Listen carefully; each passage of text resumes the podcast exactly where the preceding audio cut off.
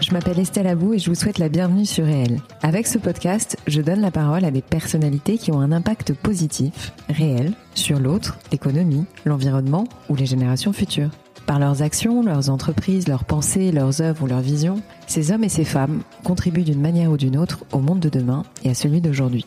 Si vous aimez le podcast et que vous voulez me soutenir dans ma démarche, la meilleure manière de le faire, c'est de vous abonner, de mettre 5 étoiles à l'épisode, de le commenter ou encore d'en parler autour de vous sur les réseaux sociaux et dans la vie réelle. Alors je vous souhaite une très bonne écoute et on y va. Ce qui nous intéresse chez Open Classroom, c'est pas tant que les gens aient des diplômes, c'est que les gens aient un impact positif dans leur vie. Euh, et cet impact, on le mesure par l'employabilité. C'est pour ça qu'à l'entrée de la boîte, on a mis un compteur qui montre le nombre de jobs qu'on a aidé à créer et, qui est mis à jour en temps réel. Là, je, je vois plus d'ici, 7200, un truc comme ça. Il faut imaginer 7200 vies changées par des gens qui ont trouvé un travail, soit qui ont euh, changé de poste, soit qui étaient beaucoup, beaucoup maintenant, qui étaient au chômage et qui ont trouvé un travail euh, grâce à la formation Open Classrooms. En amont de cet épisode, à nouveau, un grand, grand merci à vous toutes et tous d'être de plus en plus nombreux et nombreuses à écouter Réel. Ce podcast existe grâce à vous, vous en êtes les co-créateurs, donc merci du fond du cœur pour vos messages, votre soutien et votre si généreuse présence. Merci également à Vincent Rochette qui s'occupe du montage des épisodes et sans qui je ne pourrais pas faire tout ce que je fais en ce moment. N'oubliez pas de partager l'épisode, de mettre des commentaires et des étoiles sur iTunes, mais aussi de vous abonner sur la plateforme de votre choix parce que le podcast est désormais disponible partout, mais également au compte Instagram Réel Podcast. Maintenant, je passe à l'invité de la semaine. Nelson Mandela disait L'éducation est l'arme la plus puissante pour changer le monde. J'ai également cette conviction, et l'homme que vous allez entendre souhaite rendre accessible le savoir au plus grand nombre. Mais pas seulement, il veut connecter ce savoir à ce qu'on appelle l'employabilité, le fait de trouver un travail sur le marché de l'emploi. Alors je pourrais vous dire que ce qui m'a le plus impressionné, c'est le fait d'être parvenu à lever 60 millions de dollars, un record mondial cette année dans le secteur de la EdTech, mais en fait ce qui m'a le plus épaté, c'est sa simplicité, son honnêteté, son intelligence bien sûr, et surtout le fait que son entreprise soit littéralement un projet de vie qu'il a démarré à 13 ans. Avec lui, nous avons parlé de ce projet de vie en l'occurrence, de sa vision, de sa mission, de l'organisation actuelle de cette entreprise en totale pleine croissance, de ses futurs challenges, de ce qu'il pense des marchés de l'emploi et de la formation en France, mais aussi de ce qu'il ressent depuis cet investissement absolument hors norme. Je vous conseille d'écouter l'épisode jusqu'à la fin, car son coup de gueule va certainement éveiller en vous quelque chose. Alors maintenant, j'arrête de parler et je laisse la parole à Mathieu Nebra, le cofondateur d'Open Classrooms. Mathieu, merci beaucoup d'avoir accepté mon invitation dans mon podcast. Merci. Je suis vraiment ravie et honorée parce que tu fais partie, euh, on va dire aujourd'hui, des licornes, enfin ton entreprise fait partie des licornes françaises. Et je vais te demander en, dans un premier temps de te présenter si ça ne te dérange pas, autant professionnellement que personnellement. Ok, alors c'est facile euh, aussi professionnellement que personnellement, c'est un peu ma vie, donc euh, tout est lié en fait. Hein, c'est pas c'est pas deux vies différentes. Mm, mm. Donc je m'appelle Mathieu Nebra, j'ai 34 euh, ans mm-hmm. et j'ai plusieurs passions dans la vie que j'ai eu la chance de découvrir très tôt. j'ai une passion pour l'écriture, une passion pour la pédagogie, une passion pour la création informatique. Mm-hmm. et il se trouve que un peu par hasard, à l'âge de 13 ans, euh, j'avais un ordinateur à la maison et je voulais apprendre à, à créer des choses sur l'ordinateur. Mhm. Fait créer des sites web justement, mhm. savoir comment ça marche. C'était le début d'internet en France, 80, 99.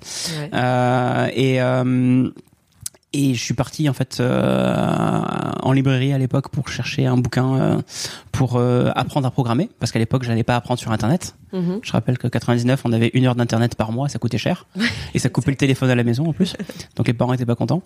Euh, donc faut imaginer voilà, ça, tout est parti un petit peu à l'âge de 13 ans où je voulais apprendre à créer un site web. Mhm. Je suis allé en librairie et là j'ai été déçu parce que tous les livres étaient des livres pour des professionnels. Et moi qui avais 13 ans, je me sentais un peu rejeté, mis sur le côté en fait. Non, c'est pas pour toi, c'est pour les adultes. Euh, ouais. Il faut, il y a marqué en quatrième de couverture, souvent il faut 3 ans, 4 ans, 5 ans d'expérience. Mmh. Et les trucs pour débutants, ben, il n'y en avait pas vraiment en fait. Et donc euh, j'ai quand même pris un de ces bouquins, j'ai quand même appris avec un de ces bouquins pour les pros, mmh. tant bien que mal. Et, euh, et plein de choses qui m'ont frustré en fait. On a tous eu des bons profs, on a eu aussi des plus mauvais qui faisaient les, qui rendaient les choses un peu plus difficiles. Mmh. que ce qu'elles devraient être pour montrer que je sais pas peut-être qu'il a fallu euh, il leur a fallu du chemin pour en arriver là donc mm. euh, nous aussi il faut qu'on galère un peu tu vois mm. euh, et bah cet auteur il faisait un peu ça aussi et donc ça m'a ça m'a un peu frustré je me suis mis à réécrire le bouquin de la façon dont j'aurais aimé l'apprendre je me suis mis à faire de la pédagogie en ligne je me suis mis à créer un site web pour expliquer aux autres comment faire des sites web, mais de la façon dont j'aurais aimé apprendre. Tu parles du site du zéro, c'est ça C'est ça? Et j'ai appelé ce site le site du zéro. Mhm.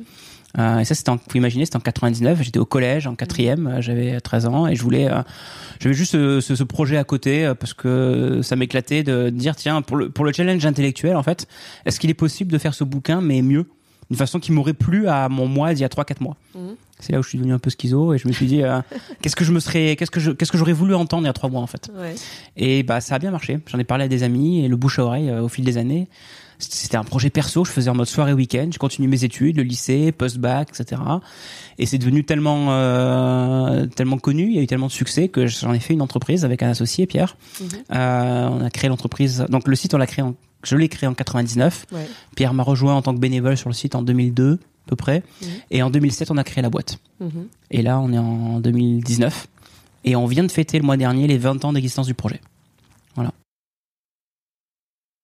Est-ce que tu peux juste nous reparler un peu de ton parcours, même si c'est, euh, même si j'ai bien compris que c'était un projet de vie, mais qu'est-ce qui a fait que tu as eu cette révélation où tu t'es dit, euh, ma vocation, c'est de rendre accessible, parce que on va bien entendu parler, euh, on va bien entendu parler de la mission et de la vision d'Open Classrooms, mais pourquoi toi tu t'es dit, je vais révolutionner cette euh, cette chose là Je me suis jamais dit je vais révolutionner ça. C'est un peu au fur et à mesure, je me suis rendu compte que j'avais un truc un peu gros dans les mains mhm. et que la révolution était déjà en marche, mais elle était était silencieuse. Elle est elle est arrivée au fil du temps, mhm. avec des efforts et avec beaucoup d'abnégation, de persistance à, mhm.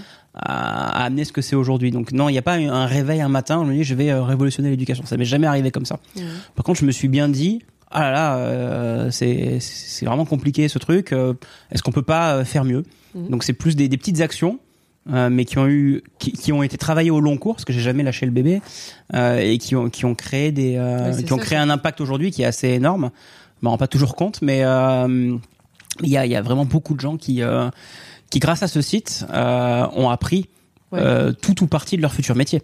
Bien sûr. Et, euh, et c'est assez impressionnant. Alors justement, est-ce qu'on peut parler un peu d'Open Classrooms Tu vois, euh, si tu peux nous faire un peu sa carte d'identité pour que les gens comprennent? Oui, bien sûr. Open Classrooms, c'est une entreprise à mission. On appelle ça une entreprise à mission, dont la mission est de rendre l'éducation accessible. Mhm. C'est en fait le successeur du site que j'ai créé à l'époque en 99, le site du zéro. Mhm.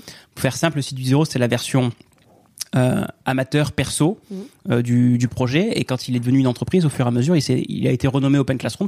Mmh. mais c'est vraiment le même projet hein, il faut imaginer une mmh. continuité. Et euh, ce qu'on propose ce sont des c'est une école en fait en ligne nouvelle génération. On propose des formations diplômantes.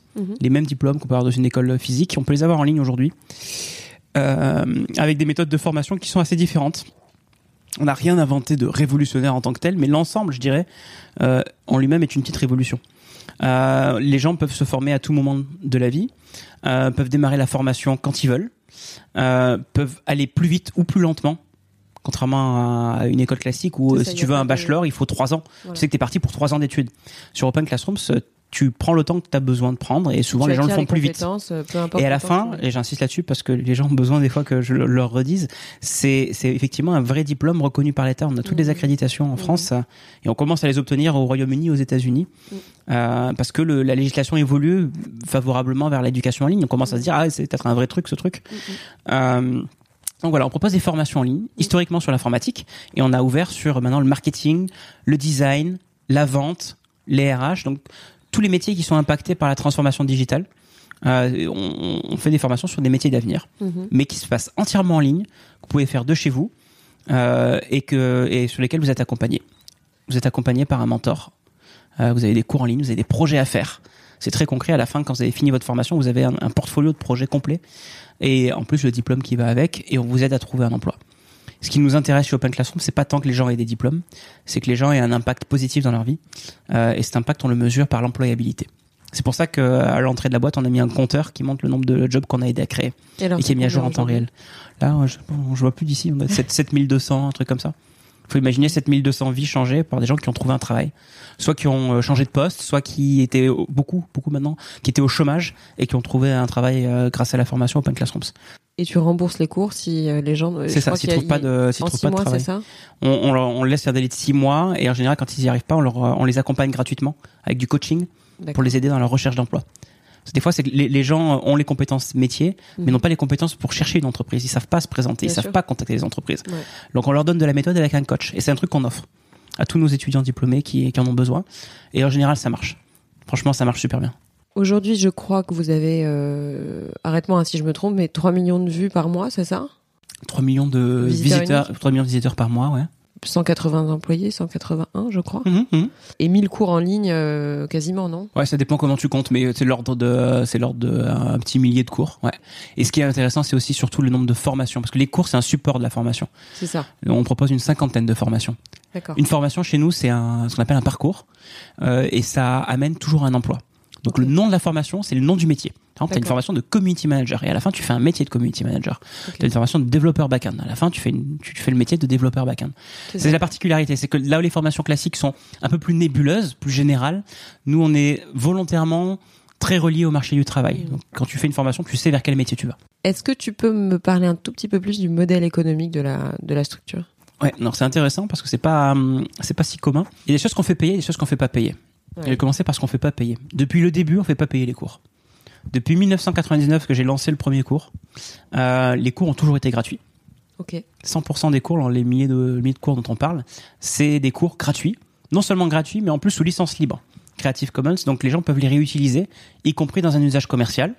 Et c'est aussi pour ça que des fois les profs les, réutilisent en mm. partie dans leurs cours dans des écoles traditionnelles. Mm. Et ça nous va bien en fait. Ça nous fait de la pub, euh, puis ça sert, euh, ça sert l'écosystème. On est content parce qu'on cherche pas à faire de l'argent sur la vente de contenu. Mm. Euh, on cherche parce qu'on pense que la vente de contenu, ça n'a pas tant de valeur ajoutée que ça, parce que c'est réplicable à l'infini maintenant.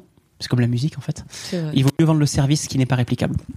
Et là, le service, c'est l'accompagnement par un mentor et la validation des compétences. Mhm. La preuve en fait que les gens euh, que les gens ont acquis des compétences mhm. qui leur permet d'avoir un diplôme. Donc tout le monde peut aller sur Open Classrooms. Là, vous, vous pouvez aller sur openclassrooms.com demain et euh, regarder des cours. Vous allez tous ces cours-là, tous sont gratuits, tous, tous, tous. Mhm. Et ceux qui le souhaitent, qui veulent vraiment aller plus loin et obtenir le, le, diplôme pour avoir le métier, euh, eux s'inscrivent à des parcours. Ça, c'est payant. D'accord. Ça, c'est payant. Euh, et quand tu t'inscris à un parcours, ça va coûter, alors je donne un ordre de fourchette, entre 300 et 500 euros par mois, pendant en moyenne 6 à 12 mois. Ça dépend des formations. Donc c'est euh, quelques milliers d'euros. Ouais. Euh, pour être accompagné par un mentor, donc pour être mis en relation avec un professionnel du secteur.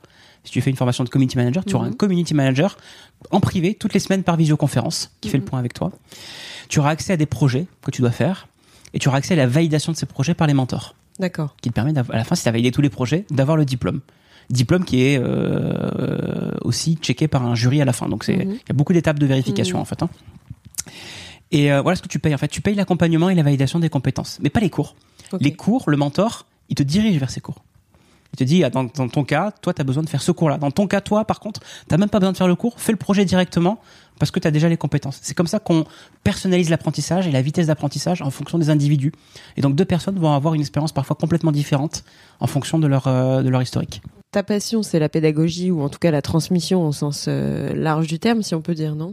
Je disais, j'ai trois passions, je pense. La pédagogie, l'écriture et euh, l'informatique. Mais aujourd'hui, t'as pas, tu ressens pas de frustration parce que forcément, vu que ton entreprise a pris une autre dimension, tu ressens pas un peu une frustration, une perte de mainmise sur euh, l'aspect pédagogique? C'est-à-dire que forcément, hmm. tu as mis en place une méthodologie, tu as mis en place hmm. des process. Est-ce que toi, aujourd'hui, là où tu es maintenant, t'as pas le sentiment de... Je suis un mec constamment frustré, donc pour être clair, je suis frustré là. Ouais. Là, tout de suite, je suis frustré parce que euh, ça fait longtemps que j'ai pas écrit de cours et voilà, longtemps, peut-être deux ans. Hmm. J'ai toujours écrit des cours en fait. Depuis euh, même euh, plein d'étapes de la boîte, j'ai écrit des cours. Là, ça s'est accéléré depuis deux ans et effectivement, j'ai eu d'autres responsabilités qui m'ont pas beaucoup donné de temps pour ça. Ça me manque. J'aimerais y retourner. Je compte bien le faire. Je trouverai le moyen. Parce que même des années après, quand je me mets à écrire un cours je trouve autant de plaisir qu'en 99 au premier jour. Hmm. C'est incroyable, c'est euh, ça me plaît quoi. Hmm. Ça me plaît, je sens que j'ai de l'impact, que ça va ça va être utile, les gens m'en parlent. Donc euh, j'aime avoir de l'impact. Donc oui, je suis frustré peut-être un peu de pas faire de cours, c'est vrai. Euh, mais je suis aussi assez franchement franchement assez fier de tout ce qu'on a pu mettre en place parce que la, la mécanique de création de cours sur Open Classrooms, donc maintenant qui se passe de moi, mais c'est moi qui pilote l'ensemble. Mhm. Euh, elle est, elle est super solide. Je veux dire, on a fait beaucoup d'erreurs au fil des années sur Open Classrooms. On a essayé de d'externaliser complètement, de semi-internaliser, de faire. on a, on a tenté plein d'approches avec plein de typologies de profs différents. Et on a fini par trouver un truc qui marche bien pour nous. Euh, et là, on est, euh, on, maîtrise notre sujet, franchement. Les professeurs en question qui travaillent pour vous, euh, quand tu dis ils sont pas externalisés, c'est-à-dire tu, ça se passe comment? Alors, ce que je veux dire par là, c'est que la production pédagogique est internalisée, mais les experts sont externes. D'accord, ok. Euh, c'est très différent. Euh, C'est-à-dire que nous, on embauche des ingénieurs pédagogiques. C'est un métier. Hein. Il y a même des formations euh, diplômantes pour ingénieurs pédagogiques, y compris mmh. sur Open Classrooms maintenant, mmh. ce qui nous permet d'embaucher les gens. C'est pratique. Euh, c'est une bonne idée. on, on s'en prive pas, on s'en prive pas. Euh, donc ces ingénieurs pédagogiques sont embauchés en interne. Ils sont pas spécialisés d'un métier. Par exemple, quand tu mmh. fais une formation de community manager, on prend pas des gens spécialisés de community management, on prend des experts de la pédagogie. Oui. Qu'ensuite on forme à nos méthodes pédagogiques en ligne. Ils savent pas tout dès le départ, mais ils apprennent en entreprise aussi. Et moi, ce que j'ai contribué à faire, c'est donner les guidelines, le, le, guide un peu de base, l'esprit. Et ça a été vache, au fil des années vachement bien euh, approprié par les équipes. Et aujourd'hui, en, en, bonne autonomie, ils arrivent à créer de façon euh, quantitative et qualitative des cours. Mm. On fera jamais autant de cours que certaines plateformes qui, qui misent que sur le volume. On mise mm, mm. beaucoup plus sur la qualité. Euh, mais mais c'est assez incroyable et franchement, j'en suis fier ce que les équipes ont réussi à faire. Donc des community, des community managers, pardon, des euh, ingénieurs pédagogiques en interne des équipes vidéo aussi en interne. On a des studios de tournage et des monteurs, etc. Et les experts, on les prend euh, en fonction des cours, euh, mais c'est souvent des, des, externes, euh, des gens du métier, mais passionnés par leur métier. Donc là, on a une méthode aussi, c'est que peu importe les, le niveau de reconnaissance de la personne, peu importe qu'elle ait 12 000 diplômes, nous, ce qui nous intéresse, c'est sa capacité pédagogique. On la mesure systématiquement et on teste les gens avant de les valider pour le cours. Mm, mm. Une erreur qu'on avait fait au début, c'est de prendre des gens connus. On pensait que ça allait bien marcher, ça marchait pas toujours. Mm. Donc euh, voilà, on, a une vraie méthode d'évaluation de, la qualité pédagogique et de suivi, et euh, ça nous permet de créer cette euh, belle usine de production de cours, mm. qui n'est pas la finalité, je rappelle, c'est juste un moyen d'aider les gens à faire des parcours formation mm. diplômant. Tu penses qu'on peut se passer, je pense, je crois qu'on t'a déjà posé la question, mais tu penses qu'on peut vraiment se passer d'une rencontre physique quand il est question d'éducation, enfin d'instruction ou de, ah, j'en ai formation? Physique? Ouais. Oui, c'est-à-dire que. Mais il y a physique et physique, hein. Oui, je sais que tu fais beaucoup de vidéos et que donc les gens sont, sont beaucoup en lien avec un coach euh, via euh, une la vidéo. visioconférence, ouais. Voilà. Mais voilà, est-ce qu'à un moment tu penses à, à avoir une dimension euh, physique dans le réel? Alors, on a fait des expérimentations qui sont restées quand même encore à petite échelle avec mm. des euh, les étudiants qui peuvent se rencontrer dans des espaces de coworking dans plusieurs villes en France pour ceux qui le souhaitent. Ça n'a pas été massivement investi euh, alors qu'on leur a dit, mais tout le monde n'a pas ressenti forcément le besoin d'y aller. Mais ceux qui y allaient appréciaient, c'était cool. Mais c'est pas la finalité. On a formé et diplômé et aidé, je le disais, des milliers de personnes à, à trouver un emploi, à, réussir dans leur métier, alors qu'ils n'ont jamais rencontré mm. physiquement leur mentor. Oui, c'est possible. Mm. Parce que la techno le permet et suffisamment mm. bien. S'il n'y avait pas la visioconférence, ça serait dur. Ça serait dur. Euh, mais là, avec ça, non, non, on y arrive bien. Mais c'est un tout. S'il y avait que la visioconférence, ça marcherait pas. Il faut aussi les cours, il faut aussi la, méthode de validation des compétences. Donc c'est une expertise qu'on a développée au fil des 20, 20 années. Elle nous est pas arrivée comme ça mm. sur un coup de tête. Hein. C'est vraiment de, une évolution lente qui nous a permis de comprendre comment ça marche. Aujourd'hui, quel regard tu portes sur euh, justement le monde de la formation au sens global? Parce que ton entreprise répond à un besoin, ça c'est certain. Hmm. C'est qu'il devait y avoir une défaillance dans le système ou il devait y avoir un problème. Il y a des défaillances partout dans tous les systèmes, c'est pas y compris chez nous, mais oui. Non, non, mais ce que je veux dire, c'est euh, voilà, on a, on connaît le marché, enfin, on connaît. Hmm. D'ailleurs, je serais très, très curieuse d'avoir ton point de vue là-dessus parce que tu es à la fois lié au marché de l'emploi et au marché de la formation. C'est vrai, c'est vrai. Donc, quel regard tu portes sur ces deux euh, dimensions-là? C'est une bonne question qui est assez large parce que en fait euh, la formation en France et dans pas mal de pays dans le monde, euh, il y a ce qu'on appelle la formation initiale et la formation continue. Mm. Je pense que alors, ce qu'on connaît la formation initiale, c'est jusqu'au diplôme genre master, mm. euh, et ensuite formation continue, c'est les quelques sessions de formation qu'on a des fois en entreprise, mm. tu sais, en parallèle, mais on n'en a pas beaucoup en fait en général. je pense que ce monde-là est en train d'évoluer et que les deux mondes sont en train de se rapprocher. Nous, chez nous, ils sont indistinguables.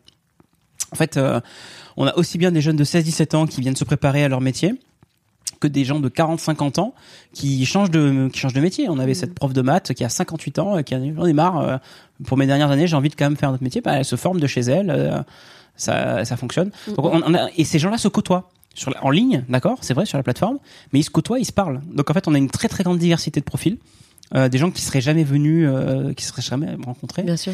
Et ça, c'est parce que on, on, casse un peu la frontière entre la formation initiale et la formation continue, parce qu'il y en a besoin. Mm, mm, mm. Parce que la, je pense qu'il y a souvent pas assez de, de, compréhension du monde de l'entreprise dans la formation initiale.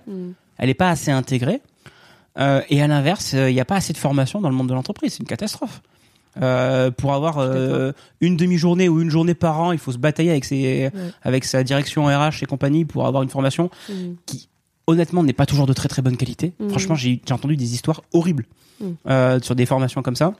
Donc c'est variable, hein, évidemment. Il y a des gens qui font très bien mmh. leur travail, mais mais globalement c'est très très hétérogène. Euh, voilà, je pense qu'il n'y a pas y a pas de raison à ce que ça soit aussi euh, aussi éclaté. Donc on essaie de rapprocher le meilleur des deux mondes et à pas faire de distinction entre les deux.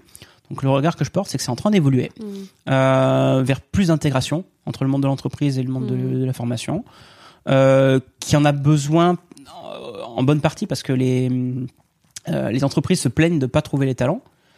Euh, et on a d'un côté pas mal de chômeurs qui arrivent pas à trouver d'entreprise. Et c'est le grand paradoxe de plein de pays. C'est que euh, tu, tu, comprends pas en fait, ça, ça rend fou. Euh, des gens qui, qui, cherchent un travail et d'autres qui disent qu'ils n'arrivent pas à, embaucher des gens. Bah, mmh. c'est la réconciliation entre les deux qu'on essaie qu'on essaie d'arriver à faire. C'est un choix qu'on fait aussi, hein, parce qu'on pourrait se poser la question de l'éducation. C'est quoi le rôle de l'éducation en général? Est-ce que le rôle de l'éducation c'est d'amener les gens dans des boîtes? Ça peut, oui, en partie, mais mhm. ça peut aussi servir à d'autres choses. Ça peut servir à former de meilleurs citoyens, euh, à créer le monde. Non, je pense sincèrement, ça peut mhm. être plein de choses. Mhm. Euh, et je pense que c'est la vérité se situe un petit peu à la frontière de tout ça. Nous, chez Open Classrooms, pour simplifier et pour avoir un truc mesurable qui crée de la valeur financière, parce qu'on a besoin de ça, évidemment, euh, on a choisi de se concentrer sur le professionnalisant.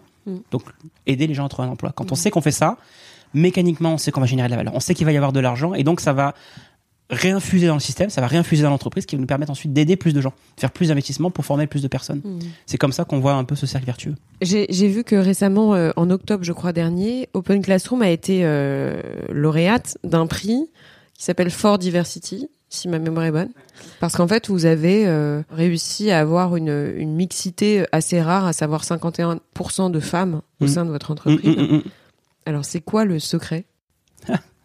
Je sais pas. En fait, franchement j'ai découvert qu'on le jour même, je crois qu'on avait gagné ce prix. Je fais ah c'est trop cool. Il y a besoin de quelqu'un pour aller le récupérer. Oh c'est cool, bah, je vais y aller. Mais, euh, j'ai fait ah ouais. Et donc euh, c'était quoi les stats? Alors je savais que les stats étaient plutôt bonnes, mais j'avais pas les derniers derniers trucs en tête. Et un peu un jour je découvre qu'effectivement on a une bonne mixité. Euh, si on prend l'ensemble des salariés, on a 51 ouais 51% de femmes, 49% d'hommes. enfin en gros 50-50. Mhm. Pour des boîtes de type start-up, un peu tech, c'est vrai que c'est rare. Euh, et d'ailleurs, tout le monde autour me disait mais comment vous faites? Tous les gens qui n'avaient pas eu le prix, ils disaient mais euh, c'est quoi votre secret? Donc ils m'ont posé la même question. J'en sais rien. On l'a, on l'a, on l'a, on l'a, on l'a. Non, j'ai quelques éléments de réponse, mais ça va pas être satisfaisant pour beaucoup de gens. Euh, la, première, la, la, bonne réponse de fond, je pense, c'est qu'on est une entreprise à mission qui s'est concentrée sur le, le, le, sens, le pourquoi. Ça, ça amène une diversité de profils, je pense. C'est-à-dire que la mission de l'entreprise euh, rendre l'éducation accessible, attire des gens des, des, profils plus variés et je pense aide à la mixité. Alors là, on parle de sexe, mais on pourrait parler de différents types de mixité, hein, d'âge, tout ça. Donc, bien sûr. Parce que je crois aussi que vous avez tous les âges. Voilà, voilà. Hmm. Mais euh, si on simplifie et qu'on parle juste de sexe et de façon hmm. très binaire, bah ouais, on peut dire il euh, y a on a une, une bonne euh, une bonne mixité parce que depuis longtemps on travaille sur cette mission et je pense que c'est ce qui rapproche les gens et qui évite de créer des clones. Sûr. tu vois, si tu fais des trucs très très axé sur un domaine, marketing, finance, etc., tu vas plutôt avoir, plutôt avoir des clones. L'éducation, ça rapproche les gens, ça, ça parle un peu plus à tout le monde. Mm. Donc, je pense que la, vraie réponse de fond, c'est ça, mais ça a mis des années à se construire. Donc, mm. c'est juste parce qu'on croyait dans notre mission. Et après, on a eu des trucs un peu plus tactiques où des fois, on, on regardait effectivement la, la proportion d'hommes et de femmes et on se disait, ah, ok, qu'est-ce que qu'est-ce qu'on est en train de faire aussi pour favoriser euh, la diversité. Mm-hmm. Et là, c'est là où on s'est fixé des objectifs d'avoir en, en, en, en, ligne finale en, bataille finale, genre deux hommes, deux hommes, deux femmes à chaque fois, pour mhm. se forcer à avoir un peu de, mhm. de, diversité dans la décision. Et ensuite, dans les méthodes de recrutement, euh, faire des systèmes de points un peu en aveugle, ça nous a aidé aussi à, à, à ça. Mais mais on pourrait être meilleur encore, je pense. Donc c'est pas vraiment ça qui a fait là toute la différence. Je pense le vrai, la vraie réponse, c'est la mission. Alors trois levées de fonds euh, successives et la dernière absolument colossal puisque c'est l'équivalent de 60 millions de dollars, à savoir 50 millions d'euros à peu près. Ça fait quoi? J'ai toujours pas compris en fait. que, encore une fois, c'est pas comme si j'avais fait un objectif dans ma vie. C'est juste qu'un jour, euh, il y a eu une traction de fou et et les, les gens sont intéressés à nous en disant c'est vraiment super et on aimerait investir. On leur dit non et puis ils reviennent, non et puis ensuite ils reviennent. Non mais vraiment, on voudrait. Non mais franchement c'est gentil, merci. Tu voulais pas? C'est pas qu'on voulait pas. On, on, avait déjà des investisseurs, donc on était déjà engagé dans le game, je dirais, de l'investissement. On savait pourquoi on le faisait. C'est ça. Euh, la, la, la, réponse, c'est pour accélérer le temps. L'investissement, c'est pas obligatoire. Plein de startups, de nouveaux startupeurs croient qu'il faut investir et que c'est ce qui est le marqueur, le marqueur du succès. Pas du tout. C'est juste, c'est juste, euh, c'est juste une capture dans le temps où des gens ont cru que ton projet pourrait aller plus loin. Donc la levée de 60 millions, c'est pas parce qu'on était là, c'est parce que les gens pensaient que euh, à ce moment-là, on pourrait, euh, on pourrait aller beaucoup plus loin. Mm. Euh, c'est une marque de confiance de quelqu'un en fait, plus. Et on est, encore une fois, on n'est pas obligé d'avoir des investisseurs pour faire des boîtes très très bien. Je pense, je sais pas, VP, vente privée, ils ont mmh. jamais, ils ont jamais d'investisseurs et ils pèsent des milliards. Tant mieux pour eux, quoi. Juste qu'on en parle moins. C'est que c'est un peu le jeu de la presse, en fait. C'est que la presse, elle parle que des levées de fonds. Et d'ailleurs que sous l'angle financier. Ils savent pas toutes les petites lignes du contrat qui sont beaucoup plus importantes que les 60 millions ou quoi. C'est intéressant, ça. Il faudrait peut-être qu'on en parle un peu. On a un cours sur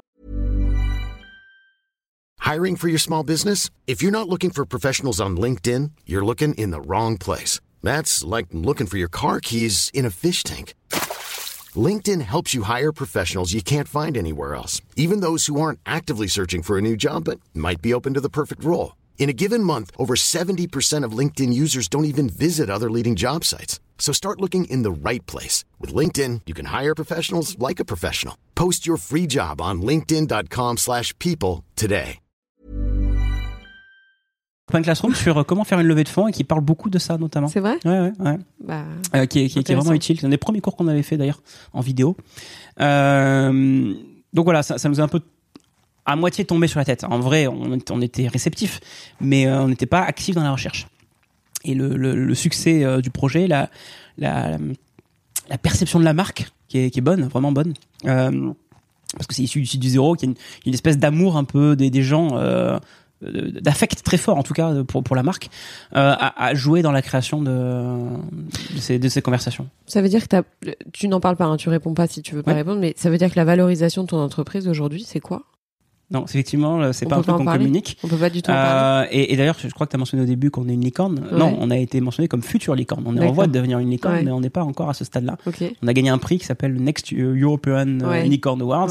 C'est bien le next qui signifie euh, ouais bientôt soon euh, on a encore du boulot euh, et on, entre nous soit dit euh, si on le fait c'est cool si on le fait pas c'est une, une, belle vie quand même on fait des choses bien hein, c'est pas et puis unicorne c'est c'est juste qu'est-ce que ça veut dire et maintenant c'est plus c'est plus si exceptionnel. Mmh. maintenant on cherche des décacornes des centicornes mmh. c'est quoi le c'est quoi le délire? C'est juste des marqueurs c'est comme la levée de fonds c'est juste des marqueurs mais mais honnêtement, la valo, c'est pas. okay. Ça va, ça vient. Je, je dirais, en, en, deux mois, ça peut doubler, ça peut être divisé par bien deux. Sûr. Faut, faut rester calme par rapport à ça. Il faut mmh. plutôt s'intéresser à l'impact qu'on a, je pense, mmh. sur la société. T'as bien raison. Mais au quotidien, est-ce que ça a changé ta vie Tu vois, est-ce que ça, ça t'a mis une pression supplémentaire? Est-ce que t'as, tu sens un, un réel changement? Les réponses à toutes ces questions est oui. Plus de pression, oui, parce qu'évidemment, on te dit. Euh, ok, on croit que tu peux être là, et donc bah en fait, tu essaies de de t'amener à cette direction-là, mais en fait, le, le gap, l'écart entre les deux, il est il est conséquent au début, donc tu le tu le rapproches. Donc c'est un peu le paradoxe de la vie, c'est que quand tu atteint des trucs plusieurs fois, tu peux dire ah c'est bon, j'ai fait plein de choses, ça marche bien, je peux m'arrêter là, c'est c'est cool. Mais en fait, tu te mets non, tu mets encore un objectif plus loin, et donc tu es toujours en, je sais pas comment dire, c'est un peu négatif de dire ça, mais toujours en situation d'échec en disant, enfin en tout cas plutôt d'échec, d'avoir un objectif plus loin les, les, gens, les hommes ont besoin d'objectifs. Bien sûr. Euh, pour se motiver, pour faire des choses dans, dans, la journée. Et donc on s'est fixé un objectif qui est juste beaucoup plus loin. Euh, il dit, bah, ah, on pourrait peut-être être ça. Ah, bah ok, bah on y travaille. Donc c'est à chaque fois plus difficile. C'est comme dans un jeu vidéo, on passe au niveau supérieur et au niveau supérieur, bah il est plus compliqué. Donc euh, c'est plus de, c'est plus d'énergie, c'est plus de, plus de pression. Euh, et en même temps, c'est fascinant de voir du coup les, les changements on est passé d'une boîte rapidement de 40-50 personnes à 150, maintenant quasiment 200.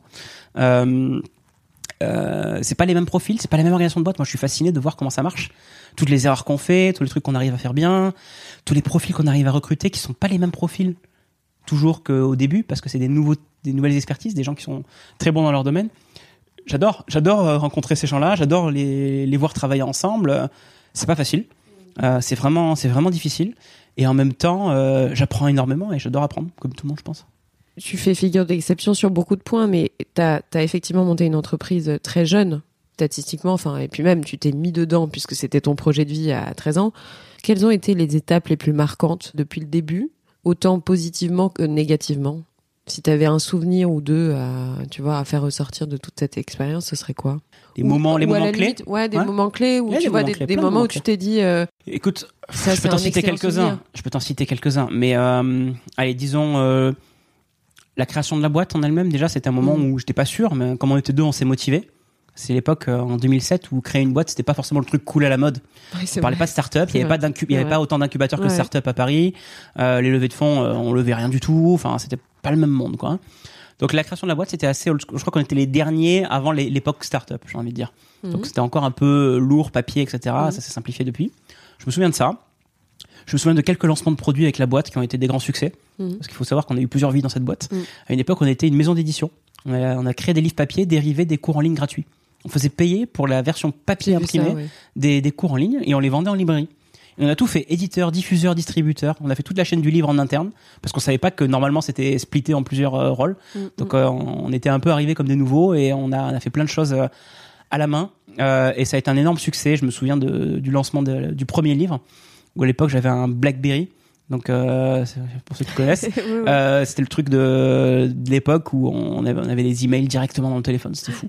Et, euh, et, il vibrait à chaque fois que je recevais un email. Bon, Je fais plus ça, sinon je deviens fou. euh, et, et j'étais avec mes parents dans le sud de la France, à Montpellier. Euh, pendant que mon associé il finalisait le lancement de la boutique où on vendait le premier bouquin. Mhm. C'était l'ouverture officielle, on savait pas du tout si ça allait marcher. Mhm. On savait que si les ventes ne décollaient pas très rapidement, on pouvait couler la boîte mhm. parce qu'on avait investi dans l'impression du, du, bouquin. Euh, donc c'était un moment un peu de vérité. Mhm. Et je me souviens que mon téléphone a commencé à vibrer dans la, dans la soirée. C'est que la boutique venait d'être ouverte une fois, deux fois, trois fois. Et euh, ouais, j'étais euh, j'étais assez surpris en fait. À chaque fois, c'était un email de PayPal qui me disait vous avez reçu 25 euros. Vous avez reçu 25 euros. C'est un peu comme avoir ouvert une boutique et voir des, des clients rentrer dans la boutique, si tu veux. Mhm. Et euh, ouais, j'étais fier. Je montrais mes parents. On était en train de dîner. Du coup, je posais le téléphone sur la table. J'ai regardé papa, maman. À chaque fois, je gagne 25 euros. Je ça. Et, et, ça vibrait pas mal en plus. Donc ça rend, ça, ça matérialisait un peu le truc. Donc ça, c'était un moment un peu marquant. Mais il y en a eu plein d'autres. Bien sûr. J'ai envie, de citer mille, mais... mais après un moment, tu vois, difficile. Je crois que tu es marathonien ou semi-marathonien, non? Semi, semi, semi. On se calme. Non, mais. je fais, hein. non, non, je fais semi-marathon. Euh, comme, quel parallèle tu fais, tu vois, la oh. résistance qu'il faut? Enfin, je sais que c'est un peu bateau comme, euh, comme parallèle, mais en même temps, quel, quel est le moment où tu t'es dit là, c'est une épreuve et il faut que je la surmonte? Euh, il y a eu plusieurs moments dans l'histoire de la boîte. Vraiment, ouais, ouais, des moments où tu penses que ton modèle économique va pas marcher ou que euh, euh, y a où t'as mal recruté les personnes et du coup l'ambiance dans la boîte est pas bonne. Euh, ça, c'est des moments très très durs. C'est souvent l'humain le plus dur en fait. Je dirais même, c'est pas le temps l'économie elle-même ou les problématiques techniques qui, qui mm. sont vraiment dures. C'est gérer le, c'est gérer l'humain. Mm. Euh, on aime tous recruter des gens, on aime moins virer des gens. Euh, les gens n'aiment pas virer carrément. Mais euh, mais des fois, t'as des situations où en fait, si tu le fais pas, euh, ça va quand même arriver, mais ce sera encore plus dur. Il vaut mieux se faire mal un coup maintenant plutôt que d'attendre des mois avant de réagir et s'il faut de licencier quelqu'un. Mm. Et des fois, on a un peu trop attendu. Et à une époque, euh, ouais, une partie de la boîte euh, qui s'était retournée contre contre nous en fait un petit peu et c'était c'était un peu dur. Je me souviens de ça et ça m'a ça m'a durablement mmh. affecté. Ça a été un moment très très dur. J'étais très très mal. Euh, enfin, j'étais ouais, j'étais déprimé pour être clair. Mmh. Et ouais, ça a été compliqué. Ça s'est pas très bien passé et tout. Rétrospectivement, ça s'est très vite retourné derrière. Mais une fois que les, les, les personnes un peu négatives étaient plus là, on a pu commencer à reconstruire en fait. Mmh. Comme quoi, il faut pas forcément beaucoup de monde peu d'éléments négatifs peuvent contribuer durablement à, à, une, à une, ambiance négative et donc mmh. euh, un mood qui descend vers le bas et qui est attiré vers le bas et tu peux pas t'en mmh. sortir. Mmh. En fait, quand tu retires ces éléments-là, en deux trois semaines, ça change complètement. Le, monde, tu es soulevé, tu as une sorte de d'ouverture de, possible, alors que sinon tu es coincé, tu es restreint, tu es refermé. Donc ça, c'est un, un, un, des moments un peu, un peu difficiles, je dirais. Ouais. Au sein de l'entreprise, vous défendez euh, une politique du care entre guillemets. Euh, donc, euh, est-ce que tu peux préciser un peu et qu'est-ce que ça, qu'est-ce que c'est comme, qu'est-ce que ça signifie, tu vois, aujourd'hui pour vous? Le care n'est pas ce qui définit Open Classrooms tout seul. Je voudrais mm. juste mentionner que c'est un des quatre principes qui n'ont pas été définis par mon associé et moi, mais qui ont été définis par l'équipe. C'est les résultats de workshops de travail en équipe qui ont été menés euh, il y a quelques temps. Euh, et c'est les, et c'est les employés qui ont, qui ont sorti ça. Ils ont sorti au final quatre principes. We care, donc euh, on, soigne, on, on s'occupe des gens. Ça peut être nous en interne, ça peut être particulièrement nos, aussi nos, nos étudiants, clairement. On, s'intéresse à eux, on fait le extra, extra mile pour eux. Mm We dare, donc on ose faire des choses. On ose faire des choses que les autres n'ont pas fait avant, comme de la formation en ligne diplômante, comme euh, offrir euh, de l'accompagnement pour la recherche d'emploi à la fin, euh, ça paraît économiquement pas viable. On ose faire des trucs un peu foufou. Euh, we persiste. Mhm. Euh, ça c'est très important, c'est qu'en fait quand tu oses des choses un peu folles, ça marche jamais du premier coup. Et les 20 ans d'histoire de la boîte et du projet, je pense, euh, parlent pour eux-mêmes. En fait, il a fallu persister parce que si on avait abandonné dans les moments difficiles, on serait pas là aujourd'hui, clairement. Donc c'est euh, beaucoup d'abnégation. Et l'éducation, c'est dans la durée, c'est pas des, Bien sûr. tu fais pas des quick wins dans l'éducation, franchement. Euh, et enfin le dernier, we tell it as it is.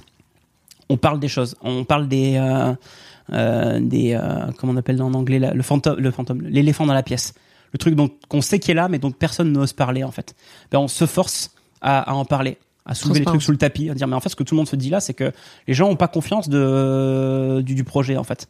Pourquoi? Eh ben il faut en parler. En parlant, on, on crève l'abcès en fait. Ça s'appelle crever l'abcès euh, pour aller trouver les solutions de fond. Mm-hmm. Et ça, on, on, on, le fait. C'est pas évident. C'est un des trucs les plus difficiles à faire.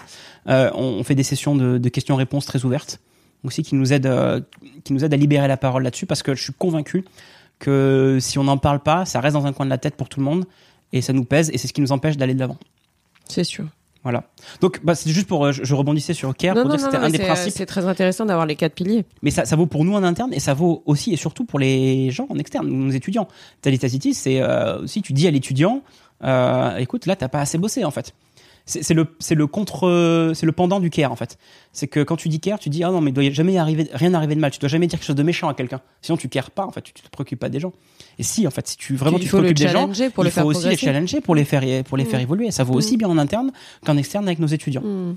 Voilà un peu comment euh, comment on articule un peu ces, ces principes. Quelles sont les futures étapes puisque avec tout cet argent euh, que vous avez levé, quelles sont les futures étapes de Open Classrooms? Il y a j'ai des, des, visions de long terme, mais j'ai pas toutes les étapes. Comme euh, d'habitude, je sais pas exactement par où on va passer pour y aller. Ce qui est en train de se passer, euh, c'est qu'on a ouvert les, les, domaines de formation en France. Donc euh, au départ c'était uniquement informatique. Là on a vraiment mhm. bien ouvert le catalogue sur d'autres domaines. Comme je disais, RH, communication, vente et compagnie. Et ça donne des, des, bons signaux déjà. On sent qu'on peut faire des choses intéressantes là-dessus. Excuse-moi, je, je t'arrête, mais tu n'auras pas de limite. C'est-à-dire que tu te fixes pas de limite dans la formation. Ça peut être demain, tu peux former des des professeurs de lettres ou, euh, ou quand même tu restes Il faut que les gens puissent trouver un emploi derrière. Il faut que ce soit un emploi en forte demande. Donc la limite, elle est quand même que ce, ce soit un secteur qui soit en tension, comme on dit. Hmm. C'est la seule règle, parce qu'on veut que les gens trouvent un travail derrière. Hmm. C'est ce qui, c'est d'ailleurs ce qui fait qu'on décide ou pas de faire une formation.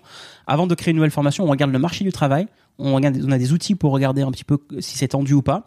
Et si c'est pas tendu, eh ben on ne fait pas la formation. Hmm. J'ai un exemple que je cite régulièrement, c'est qu'à une époque, on avait beaucoup de demandes pour faire une formation de développeur de jeux vidéo. J'ai l'impression que tout le monde veut être développeur de jeux vidéo. Et tu as décliné. Mais qui, recrute, qui recrute des développeurs de jeux vidéo? Bah, Pas tant que ça de monde en fait.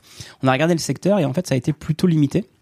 Et ce sont nos équipes, même pas moi, c'est la personne à qui j'ai dit tu devrais regarder pour faire une formation de développeur de jeux vidéo qui m'a dit non Mathieu, j'ai regardé, en fait euh, le secteur est assez bouché, en fait c'est compliqué, donc il faut pas faire cette formation là. Et c'est tout à fait un paradoxe parce que si on avait fait cette formation là, on l'aurait vendue euh, en kilotonnes en fait. Mais comme on savait qu'il n'y avait pas de débouché, on a préféré pas la faire. Bravo c'est pas évident, hein. c'est des, des, choix de, de court terme versus long terme. Et euh, je veux pas faire croire qu'on est parfait là-dessus. On a fait plein d'échecs là-dessus, mais mais ça c'est un exemple qui matérialise assez bien mm. le le rapport à la mission et à, l'impact euh, sur la mm. société. C'est que s'il n'y a pas d'impact, ça n'a pas de sens de le faire. On préfère euh, parce que sinon on envoie les gens au casse-pipe en fait. Donc ça évite ça évite ça. Excuse-moi, je t'ai interrompu alors que ma question initiale c'est quelles sont les futures évolutions de de ton entreprise Donc, on a déjà ouvert les domaines en, en, français. On a commencé à faire des formations en anglais, pas mal sur l'informatique, et on est en train de faire la même chose sur d'autres domaines que l'informatique en anglais. On a des bureaux à Londres et à New York, avec quelques personnes qui bossent là-bas, pas beaucoup, mais ça a vocation à se développer. On va avoir de l'accréditation aussi au Royaume-Uni, aux États-Unis, donc être reconnu comme une université localement avec des diplômes bachelor et master américains, comme une université américaine en fait. Euh, c'est incroyable. Ouais, c'est un vrai travail de fond. On a des gens qu'on a embauchés spécialement que pour bosser là-dessus. Hein. Ouais. Des, des, responsables de l'accréditation. Euh, donc le but c'est de rapprocher un peu le système, c'est que si tu veux la formation que tu as, tu fais, elle peut aussi bien te délivrer un diplôme français qu'un diplôme américain. C'est la même école, c'est la même formation. C'est ce qu'on essaie de faire. C'est que personne ne l'a jamais fait. D'où le WIDER. C'est ultra compliqué, mais on a une vision, on pense qu'il n'y a pas de raison que ce soit pas possible. Voilà, le barrière à l'entrée, elle est gigantesque. Hein. Euh, Donc on a cette histoire d'accréditation qui voilà. Euh, on a plein de choses qu'on veut faire en termes de, de développement de produits. Euh, on veut tenter de d'autres approches. On veut en plus du mentor, l'étudiant il y a un, un, autre étudiant plus avancé qui l'accompagne mais qui sert à un autre rôle, mhm. plus de de collègues, d'accompagnants, etc. Donc on, mhm. veut favoriser encore plus les, les, collaborations entre les étudiants sur les projets. Mhm. Euh, il y a plein de choses super intéressantes à faire. Euh, et, et, sinon, de façon générale, on est en train de développer énormément le, la relation avec les entreprises. Au départ, on était très orienté B2C, avec une vision sur le fait qu'il y a un emploi derrière. Là, on a aussi maintenant des gens qui travaillent en interne, spécifiquement du côté B2B, donc mhm. entreprise. Mhm.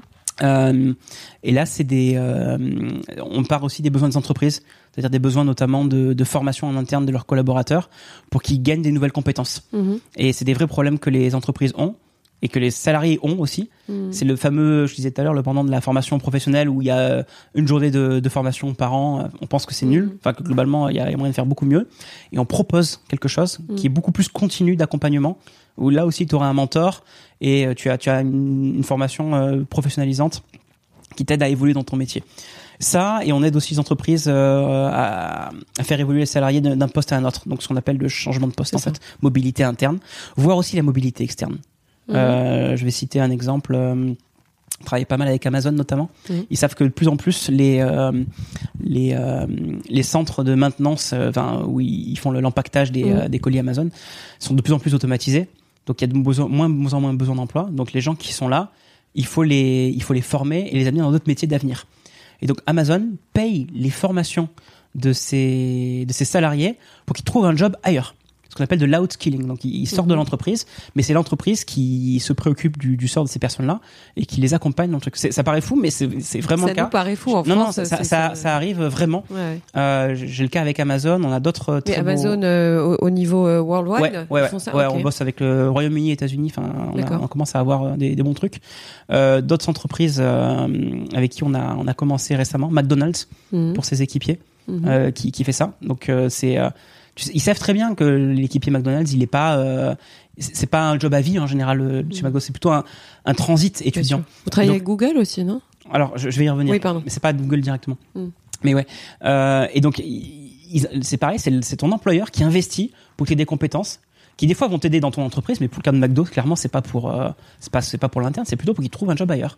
Parce qu'ils savent aussi que ces jobs-là vont être de plus en plus automatisés. Mm. Donc, ils prennent Sincèrement, je pense que je trouve vraiment qu'ils prennent une responsabilité sociale. C'est nouveau. Ça fait quelques années, j'aurais pas dit ça. Hein. Euh, et donc, ils investissent dans la formation. C'est l'entreprise qui paye la formation. Pas pour que ça bénéficie à l'entreprise directement. Enfin, il y a toujours un bénéfice qui est de d'arrêter d'avoir les gens dans l'entreprise, mais mais de le faire bien, quoi. Le, le faire avec une logique, une continuité. Donc ça, c'est chouette. Et tu mentionnais Google. En fait, c'est Google qui a cofinancé euh, ce, un, un, projet, mais c'est pas pour Google lui-même. C'est pour les euh, les employés de la gig economy les livreurs, Deliveroo, les chauffeurs Uber. Euh, et là, c'est Uber et Deliveroo qui payent des formations pour que ces gens-là trouvent un autre métier euh, et plus euh, plus stable économiquement à long terme. On ne parle pas beaucoup de ça. Hein. Euh, le programme s'appelle Level Up. Peut-être qu'on n'a pas fait assez de communication là-dessus. Ouais, bah, je pense que mais, mais on le fait, on le fait. Clairement, on le fait. Euh, et ça a vocation à s'agrandir. On a fait avec euh, une centaine de personnes en France et au Royaume-Uni déjà, qui en ont bénéficié. Des, voilà, je les ai rencontrés. On a fait des soirées de lancement et tout, des, des vrais chauffeurs, euh, livreurs, etc., qui me disent, voilà, je suis en train de faire le truc et c'est en train de, c'est en train de changer ma vie. Euh, et c'est marrant parce que en plus eux sont pas salariés de ces entreprises comme on le sait et, et c'est quand même ces entreprises là qui leur payent comme un comme un bénéfice comme un, hmm. un père comme on dit une, Bien sûr. une valeur ajoutée d'à bosser c'est comme ça qu'ils disent en fait viens viens euh, deviens un chauffeur Uber ou euh, hmm. ou employé McDo et euh, tu, tu tu auras ta formation qui sera financée et c'est ce que c'est ce qu'on fait avec ces gens là et c'est des vraies histoires c'est des vrais des vrais changements de voie et de vie voilà et ça c'est vrai que c'est un truc qui est en train de qui est en train d'exploser, qu'on ne voyait pas il y a quelques années. C'est impressionnant. Enfin, moi, je suis étonné parce que j'étais pas du tout au courant. Donc, euh, comme quoi. On va, on va, de plus en plus communiquer dessus. Enfin, clairement, euh, c'est ah un bah peu nouveau. encore... vous avez, j'espère que mais, mais, mais, mais, clairement, je trouve que pareil, on a, on a, on a encore des, des efforts à faire pour dire qu'on existe et qu'on sait faire ces choses-là. Je, je reconnais qu'on est assez silencieux. On, on, est assez taiseux, en fait. C'est une volonté ou c'est mmh. pour vivre heureux, une personnalité. Vivre caché c'est une personnalité. C'est-à-dire que moi, par exemple, je suis pas euh, quelqu'un d'extraverti. Mm. Je vais pas euh, hurler dans la rue, euh, wow, c'est trop bien ce qu'on fait, faire la danse du ventre, etc. Donc, mm. le, le, la dimension marketing chez moi est un peu plus limitée que chez en moyenne des Américains, par exemple, qui sont beaucoup plus à l'aise mm. vers la, la, la, la, vente. Donc, c'est peut-être une personnalité des fondateurs au départ, mais sur lesquels on est en train de se soigner, parce que clairement, euh, c'est bien d'avoir le meilleur produit du monde et de faire euh, des formations et d'avoir des impacts sur la, sur la vie des gens, mais si on n'en parle pas euh, ou pas assez, on passe à côté de quelque chose. Donc on y travaille. Encore une fois, si t'as pas envie de répondre, tu me réponds pas, il y a aucun souci. Mais je voulais juste avoir ton point de vue, vu que tu as des investisseurs français et mmh. des investisseurs américains. Ouais. Puisqu'avec le dernier, en l'occurrence Général Atlantique, quelle grosse différence tu vois dans ton rapport entre un, avec un investisseur français et un investisseur américain? Ah, C'est une question intéressante, j'ai aucun problème pour y répondre. L'investisseur américain a plus d'argent. C'est très con à dire, mais il a un 0 ou 2 de plus sur son compte en banque et ça fait vraiment la différence déjà. C'est pas que, alors c'est loin d'être qu'une histoire d'argent, mais je voulais quand même le mentionner. Bien sûr. Euh, souvent l'investisseur américain a plus d'ambition euh, de mondial, mm. plus, mais pas toujours. Mm. Hein. Honnêtement, on a des très bons investisseurs français qui mm. pensent qui pensent global dès le départ, mais mais en moyenne c'est ça. Euh, et après c'est une question de culture, la culture anglo-saxonne versus la culture latine. Euh, je dirais que dans un comité, comité d'administration français, on va être plutôt dans le dans le rapport aux gens, de raconter des belles histoires, etc. Tandis que les anglo-saxons, culture germanique un peu, vont plutôt travailler sur des tableurs Excel et te dire, OK, c'est quoi ton, ton évolution, ton taux d'attrition, les employés qui, quittent ton entreprise, mais combien, quel pourcentage, ça évolue comment par rapport à... Donc ils sont, ils sont très chiffres. Hmm. Et moins, et moins sur les... Euh, un peu moins sur l'émotionnel et l'affect. Ce qui est paradoxal parce que, pour le coup, ils sont très bons en marketing et à raconter des belles histoires, mais ils sont très méthodiques. Je trouve que c'est une bonne chose, très méthodique, hmm. euh, parce qu'ils posent les bonnes questions. donc ils sont, ils sont très bons à ça. Et c'est un truc qui manque en France. Et eux, à l'inverse, ce qui leur manque, c'est des fois euh, prendre un petit peu de recul au-delà de ces chiffres-là et de se dire, euh, ok, euh, qu'est-ce que ça fait concrètement hmm. Donc il manque une dimension un peu, je dirais, latine, hmm. et, inversement, vice versa. Hmm. Mais la combinaison des deux, et nous, on a un comité d'administration composé des deux, donne un résultat vraiment intéressant. Comment tu vis aujourd'hui Enfin, quels sont tes rythmes? Est-ce que tu te lèves suprato? Est-ce que tu fais beaucoup de sport? Est-ce que tu comment tu fais pour te bah, pour t'entretenir? Euh, jamais été quelqu'un du matin, je le suis toujours pas devenu, donc euh, je, je, viens pas à 6 heures du matin au bureau, clairement. Par contre, je bosse plutôt le soir. Toujours c'est mon rythme biologique, je l'accepte. Voilà, donc je, je m'arrange par rapport à ça. Du sport, j'en fais, mais j'aimerais en faire plus, comme beaucoup de gens, je crois. Mm. Euh, donc euh, j'ai des pistes et je suis en train d'essayer de les activer. Mm. Je fais un peu de sport, je fais, je fais des, pas mal de courses, des semi-marathons, mm-hmm. je fais un peu de salle de sport, etc. de temps en mm-hmm. temps. Euh, mais euh, mais j'aimerais en faire plus, ouais, clair. Euh, non, j'essaie de plus aujourd'hui déconnecter le week-end. Je, je, prends le week-end pour euh, pour un moment de à moi où où je vais sortir dans la nature, profiter, euh, mm. lire, ou mm. même regarder des séries débiles euh, en boucle sur Netflix. chose que j'ai perdu de vue, que je savais, je savais plus faire. Ouais. Et maintenant, je dis, mon cerveau en a besoin parce que sinon je deviens fou en fait. Se déconnecter. Se débrancher un peu, ouais. Euh, donc c'est un peu comme ça que je m'entretiens, je dirais, pour pas devenir fou. Mm. Je, je, prends des temps, j'assume aussi que quand, quand c'est plus l'heure, c'est plus l'heure, quoi. Voilà. Je pose en général à mes invités toujours la même question en fin d'interview, c'est un coup de cœur et un coup de gueule. Hmm. Est-ce que tu aurais récemment eu un coup de cœur? Ça peut être un livre, ça peut être une série, ça peut être un film, ça peut être une ah. rencontre, peu importe. Ouais, ouais, ouais. Ou un voyage, ou je sais pas. J'ai plein de coups de cœur. Ah bah tant mieux. Mais Et après, euh, un coup de gueule, tu vois, t'es pas obligé d'en avoir. Ouais. Il y a plein, enfin, il y a je suis pas, du genre à avoir beaucoup de coups de gueule, mais vas-y, hein, je vais peut-être chercher. J'ai pas préparé la question, c'est vrai que c'est une bonne question. Tu peux me le dire plus tard, il hein, y a pas de problème. Ouais, un coup de cœur, un coup de cœur. Si c'est série, euh, je recommande BoJack Horseman sur euh, Netflix. Mm-hmm. C'est pas une série que j'aurais regardé si on m'avait euh, si on me l'avait pitché parce mhm. que c'est un, homme à tête de cheval en, dessin animé. mais mais c'est très profond au niveau du, du, rapport à la vie, à euh, aux différentes générations, l'évolution dans la vie. Les, étapes un peu de dépression que tu passes par, par chaque, nouvelle mhm. décennie. Mhm. Je trouve ça vraiment très juste. Et d'ailleurs, il a gagné des prix. Il y a des épisodes qui sont à couper le souffle. C'est vrai. C'est bah, un dessin animé avec un homme à tête de cheval. Enfin, c'est. Il faut peut-être insister, peut-être que le premier épisode, tu vas pas accrocher complètement. Mais le truc est bon. Enfin, il a, il a quelque chose de spécial. Donc, euh, une des meilleures séries sur Netflix, euh, BoJack Horseman. Ok. Euh, j'ai plein de coups de cœur. Moi, j'adore la Thaïlande, je sais pas. Donc, euh, un coup de cœur pour la Thaïlande et les Thaïlandais, l'environnement. Le, c'est bien de sortir du pays quand on le peut. vraiment. bien sûr. C'est une bouffée d'air frais et on comprend mieux son pays vu de l'extérieur. Mhm. Il faut être en dehors du système pour mieux comprendre le système. T'as bien raison. Pour tous les gens qui le peuvent, euh, financièrement, je le recommande. Pas besoin d'aller très très loin, mais mais de prendre un peu euh, un peu de temps à l'extérieur, hein, mm. distance par rapport à son travail, c'est ça aide énormément. Bien sûr. Coup de gueule maintenant. Euh, coup de gueule maintenant je, je, sais pas. Mais t'es pas obligé d'en avoir. Euh, Tous mes invités n'ont pas forcément un coup de gueule. Hein. Je suis... Mais peut-être quelque, quelque, chose qui peut t'agacer ou tu vois que tu as vu récemment euh, un truc qui te qui t'agace. Écoute, allez, je, je, vais en lancer un parce que j'ai eu cette conversation là ce midi euh, en déjeunant avec quelqu'un. Ouais. Peut-être la difficulté à aller au fond des problèmes politiquement parce que c'est très vite beaucoup de communication et d'action un peu court terme. Mmh. Euh, et donc euh, là, euh, c'est des périodes notamment de, de, grève et on parle de la future des futures des mmh. retraites, mais aussi de plein d'autres choses. Et, et, quand je regarde ce qui transparaît au niveau des médias, alors je sais pas si c'est la faute des médias, des politiques ou en fait l'écosystème en lui-même, je trouve que le, le, le, discours est assez pauvre. Voilà, on, on, se, on, se, tape dessus, on s'invective, on demande si on connaît le prix du ticket du métro, etc. Je sais pas si c'est vraiment le fond du problème en fait, ouais. euh, mais c'est violent. Il y, y, a une perte de d'intelligence, j'oserais le dire, euh, dans, dans, dans, le débat. Euh, on pourrait aller au fond du truc, parler du problème, euh, mais en fait, on est on est dans l'énervement euh, mutuel et du coup, on se tape dessus et ça ça mène à rien de bon.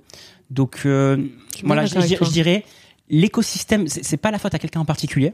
Je, je peux pas tout mettre sur les politiques eux-mêmes. Je pense les médias et, et l'habitude qu'on a pris aussi collectivement en France mais du coup euh, c'est dur de faire des choses quoi mm. c'est dur d'avancer c'est dur de c'est dur de mm. parler donc la, la, la, confiance est est cassée mm. et quand la confiance est cassée c'est c'est décevant euh, voire même moi ça me déprime des fois Bien sûr. de voir les de voir les conversations et se dire en fait on va on va rien sortir de bien de cette conversation euh, j'ai pas j'ai pas très confiance dans la façon dont sont menées les conversations ou les négociations aujourd'hui que des, des, bonnes choses vont en sortir. J'aimerais le croire, mm. mais je trouve que la façon dont c'est mené, c'est trop, c'est trop animal. Je sais pas. Ouais, je comprends.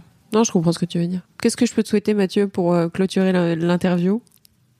Euh, De faire plus de sport, tu vois. On en parle.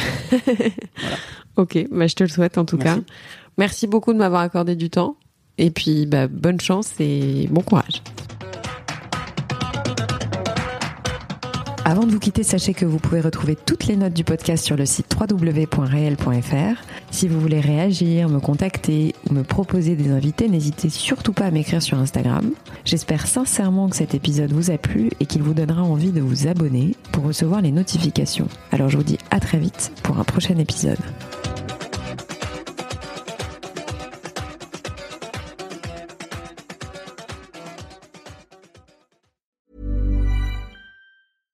Even when we're on a budget, we still deserve nice things. Quince is a place to scoop up stunning high-end goods for 50 to 80% less than similar brands. They have buttery soft cashmere sweaters starting at $50, luxurious Italian leather bags, and so much more. Plus, Quince only works with factories that use safe, ethical, and responsible manufacturing. Get the high-end goods you'll love without the high price tag with Quince. Go to quince.com/style for free shipping and 365-day returns.